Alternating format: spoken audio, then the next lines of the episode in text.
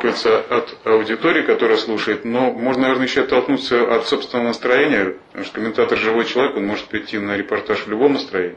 Да, естественно, но тут надо сравнивать человека с актером, который выходит э, на сцену, и он не имеет права просто показать, что у него плохое настроение, и он плохо себя чувствует. Понимаете? Это, в общем-то, надо как-то оставить при себе.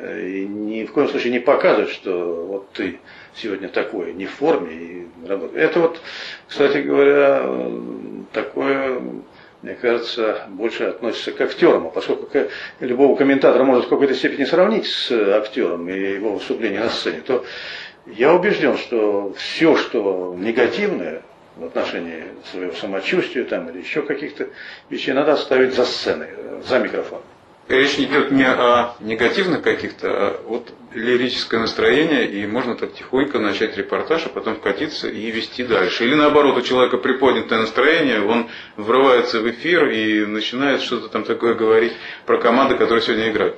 Ну, все зависит от обстоятельств, как развиваются события на поле. Если ты будешь рассказать, рассказывать э, таких э, лирических тонах, э, например, о весне, там, я не знаю, о каких-то других, э, в общем-то, сопутствующих красках природы, вот когда начинается какое-то противостояние двух монстров, и там по реакции зрителей понятно, что идет борьба, в общем, очень серьезная, то здесь надо очень внимательно к этому отнестись и как-то дифференцировать, в общем, все. Вот. И поэтому нужно все в пропорции. Нужно все в пропорции. И лирика, и все что угодно там, и специфика, и какие-то другие компоненты репортажа, они должны быть воедино сведены. Нельзя ударяться в какую-то определенную, вот, э, в зависимости от настроения, в какую-то определенную, так сказать, э, сферу. Вот. А надо все, э, чтобы было в меру, и главное, точно и пропорционально событию.